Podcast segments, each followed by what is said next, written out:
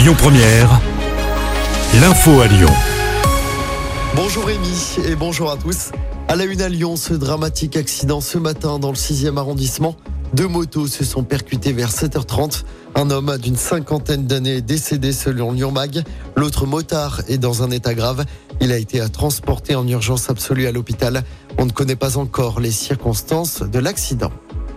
À Lyon, le procès de l'homme accusé d'avoir tiré sur un prêtre orthodoxe s'ouvre aujourd'hui.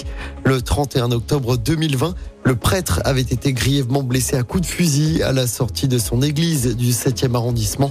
La piste terroriste, un temps évoquée, a rapidement été écartée pour laisser place à la thèse d'une vengeance sur fond d'adultère.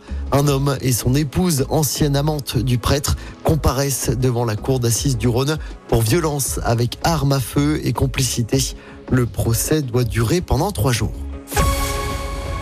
L'actualité locale, c'est aussi cette grosse frayeur à mes yeux dans l'Est lyonnais. Le domicile d'une famille a été avisé par des coups de feu. Ça s'est passé dans la nuit de lundi à hier. Deux individus à moto ont ouvert le feu sur leur maison. Les cinq occupants de la maison n'ont pas été blessés. Les auteurs des tirs ont pris la fuite. Une enquête pour tentative de meurtre aggravé a été ouverte par le parquet de Lyon. Cette question dans l'actualité, les distributeurs accepteront-ils la vente à perte de carburant proposée par le gouvernement? Pour Total, c'est non, c'est ce qu'a dit en tout cas son PDG hier soir. Le groupe n'ira pas plus loin que le plafond d'un euro 99, le litre déjà appliqué dans ses stations-service.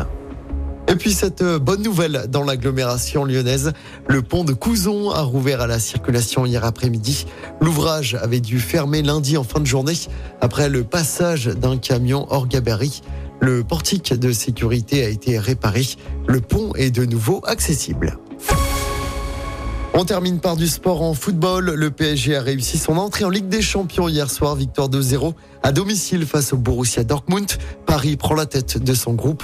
Ce soir, Lens fait son entrée en lice sur la pelouse du FC Séville. C'est à 21h. Et puis en rugby, début aujourd'hui des troisièmes matchs de poule de la Coupe du Monde.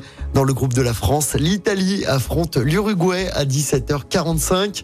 Je rappelle hein, que demain soir, nos Bleus affronteront la Namibie à 21h du côté du stade Vélodrome de Marseille.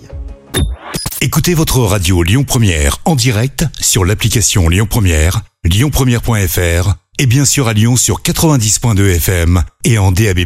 Lyon Première